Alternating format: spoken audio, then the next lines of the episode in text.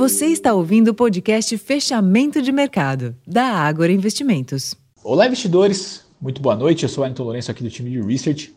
E as sinalizações de que uma possível resolução para o impasse do teto da dívida nos Estados Unidos pode estar próximo ajudou na melhora do humor dos investidores globais. Assim, as bolsas da Europa encerraram em alta na sessão de hoje, bem como os índices acionários em Nova York. O viés positivo foi direcionado pelas falas do líder da maioria democrata no Senado dos Estados Unidos, que afirmou que as negociações para elevação do teto da dívida tiveram bons progressos nesta semana, e do presidente da Câmara dos Representantes, que sinalizou que a lei para o aumento do teto pode ser votada já na próxima semana. Enquanto isso, o dólar subiu frente às principais moedas globais à medida que os agentes aumentam as apostas de que o Fed subirá os juros em julho após os números de pedidos de auxílio-desemprego apresentarem queda.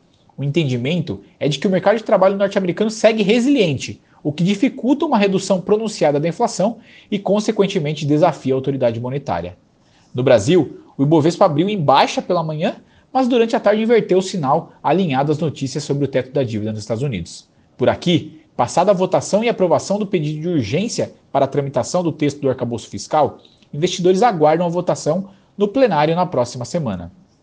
Dito isso, o Ibovespa encerrou com alta de 0,59% aos 110.108 pontos, enquanto o dólar subiu 0,68% aos R$ 4,97.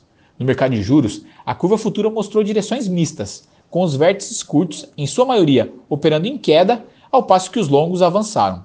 Para a agenda de amanhã, destaque para o BCBR do mês de março aqui no Brasil e o discurso do presidente do Fed, Jeremy Powell, nos Estados Unidos. Bom, pessoal, estes são os destaques para esta quinta-feira. Eu vou ficando por aqui. Desejo a todos uma excelente noite e até amanhã.